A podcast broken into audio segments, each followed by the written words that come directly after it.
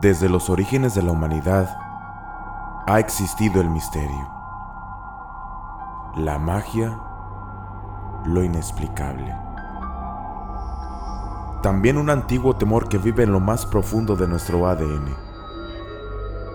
Sean todos bienvenidos. Esto es Origen Miedo. Hoy te presento el libro prohibido del rey Salomón. Antes de que religiones y dioses aparecieran en el panorama humano, el hombre arcaico encontraba en la magia la explicación más razonable para los fenómenos naturales de su alrededor.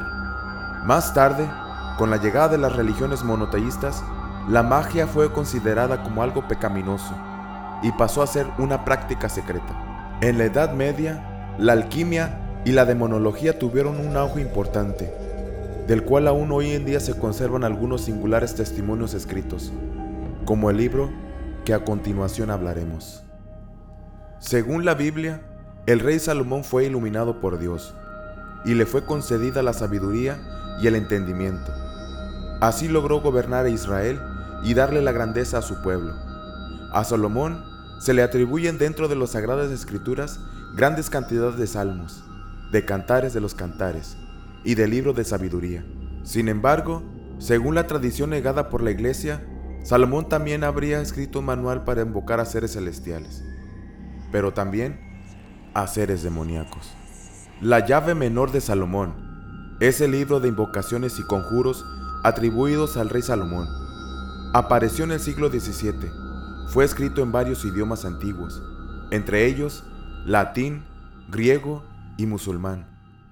Su nombre original es Lementón Clavícula Salomonis. Es uno de los grimorios de fórmulas mágicas usado por los antiguos hechiceros más importantes de la historia de la magia y la hechicería. La llave menor de Salomón, junto a los evangelios apócrifos, es uno de los libros que fueron guardados con más recelo por la Iglesia Católica y cuya veracidad fue negada. El compendio de conjuros y fechas precisas para invocar a demonios y a ángeles, manera de profundizar correctamente los nombres de estos y otros datos importantes para los hechiceros. Según este libro, la correcta pronunciación es vital para el control del espectro invocado. Contiene también un manual para elaborar recipientes para almacenar a los seres invocados, con sus respectivos sellos.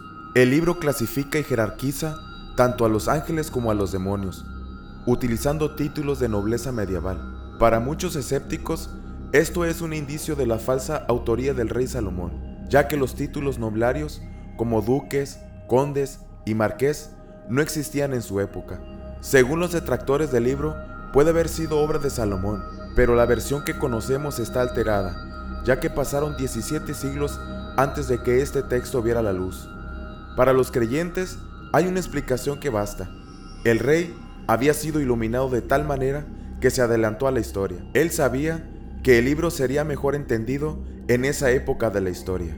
El libro está dividido en cinco partes. La primera parte del libro contiene las invocaciones de 72 demonios que según el libro Salomón encerró en vasijas de bronce, junto a sus sellos. La segunda parte está dedicada a los espíritus aéreos, Contiene la invocación de 30 espíritus demoníacos y sus sellos. Con la ayuda de estos se pueden conocer los secretos más íntimos de los seres humanos y fabricar objetos. En la tercera parte del libro hay una descripción de cómo invocar a los ángeles y hace una analogía entre los ángeles y signos zodiacales para otorgar poderes al invocador.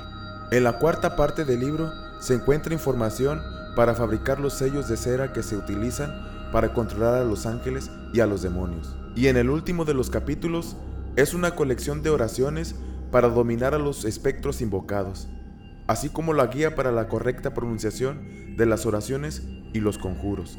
El libro considerado original fue subastado en París en el año de 1968. Hoy en día se desconoce el paradero. Este libro no es el único libro prohibido por la Iglesia. El Index Librorum Prohibitorum fue creado en 1559 por la Iglesia Católica. Allí se incluye la lista de los libros que según la institución atenta contra los mandatos de Dios. Hoy por hoy se desconoce si en realidad el rey Salomón fue el autor de este libro, pero lo que sí sabemos es que en este libro se encuentran los conocimientos de alguien que tal vez no sea de este mundo.